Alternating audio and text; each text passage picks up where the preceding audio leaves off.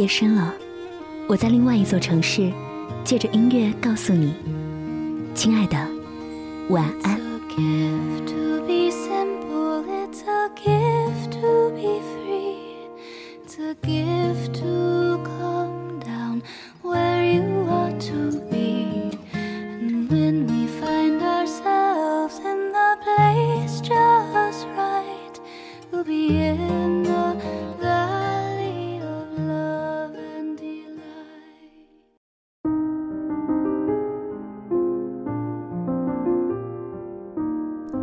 道你有没有突然一刻，不太想说话，不太想跟任何人交流。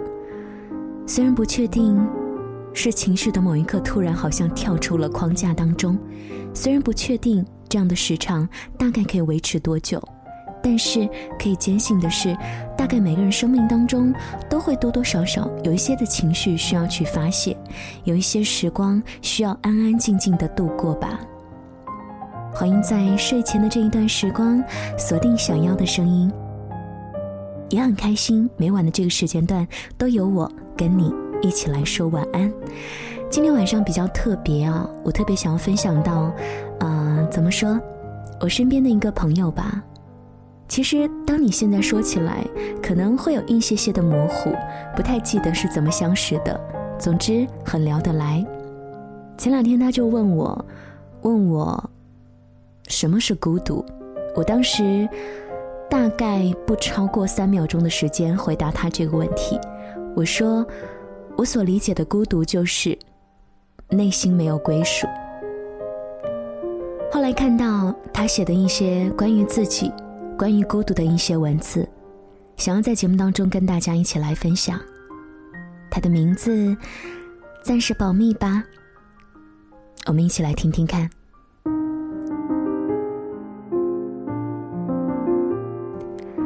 到此刻为止，我已经在这个星球存在了九千零六十六天零十五小时四分钟。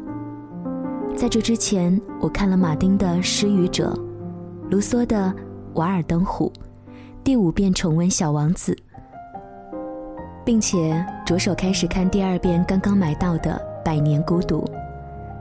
四十三个小时前，我拉着行李箱。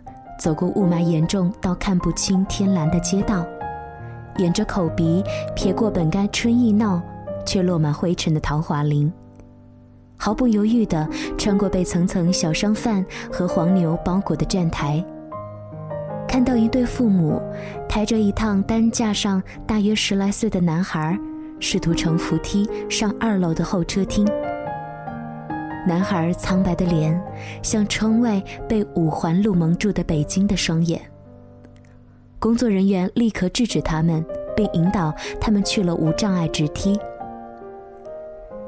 看到那个中老年的男人顺着鬓角流下来的汗水掉在地上，碎了，心里很不是滋味儿。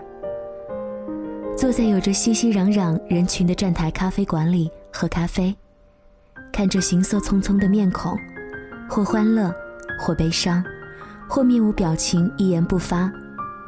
一向热闹的我，不知道什么时候养成的坏习惯：人多的时候喜欢拼了命的讲话，独处的时候又好像成了失语症患者一般沉默死寂。这，是孤独吗？现在的年轻人都特别喜欢说两个词，一个是梦想。另一个就是孤独。快餐文化盛行的当下，太多年轻人都只是看到了已经成功了的人如何风光，却永远不会去理解他们的孤独，他们那些默默独自承受的孤独。马云在高考并不流行的年代就参加了三次打拼，却还是失败了。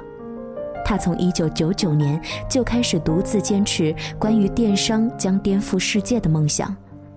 俞敏洪同样参加了三次高考，不一样的是，他去了北大，他仅凭甚至口语有严重障碍的口语，却拿到了差不多满分的高考成绩。各种滋味，应该是只有那些差不多经历的人才会懂吧。有严重抑郁症的白岩松，在回答提问关于看到哪本书对他影响最大的时候，他说的是新华字典。就凭这四个字，我就觉得这个人很孤独，而且是那种骨子里的孤独。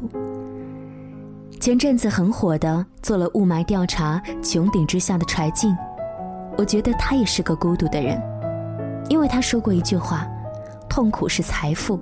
”这话简直就是胡扯，姑娘，痛苦就是痛苦，对痛苦的思考才是财富。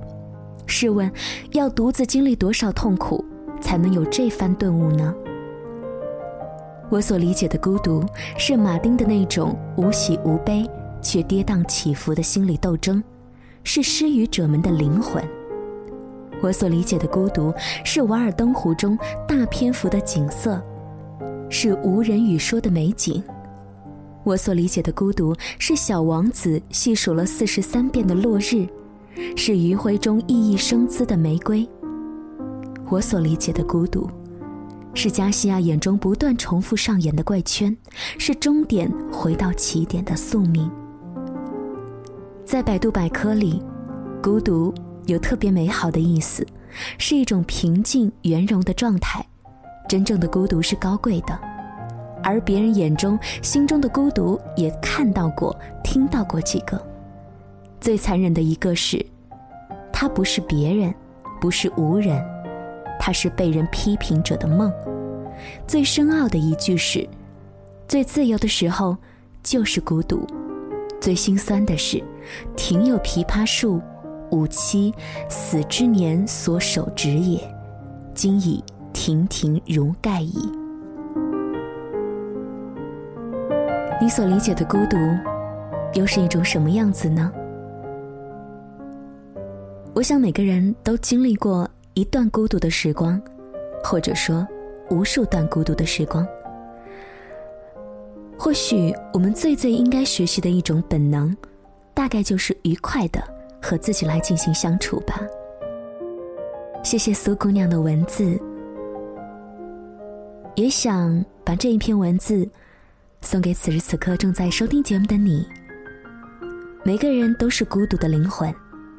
愿未来的我们，会找到另外一个孤独的灵魂，拥抱着，互相取暖。要说晚安了，谢谢你的收听，晚安，武汉，晚安，亲爱的你。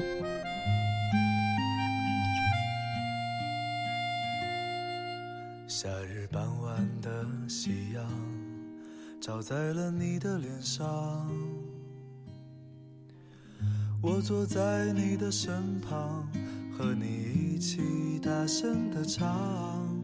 那时我们都还年轻，未来不知在何方。现在当我想起你，总会想起那天的阳光。原来那天的阳光，原来那天的月光。轻轻的印在你的脸庞和我的心上。原来那天的阳光，原来那天的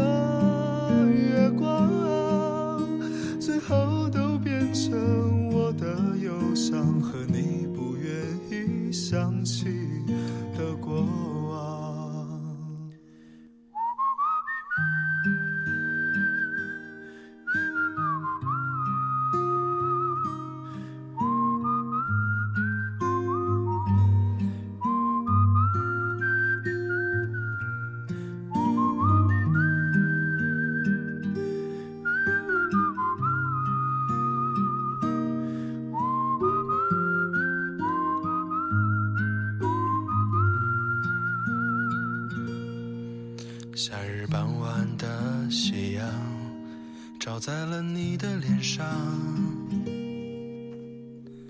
我坐在你的身旁，和你一起大声的唱。那时我们都还年轻，未来不知在何方。现在当我想起你，总会想起那天的阳光。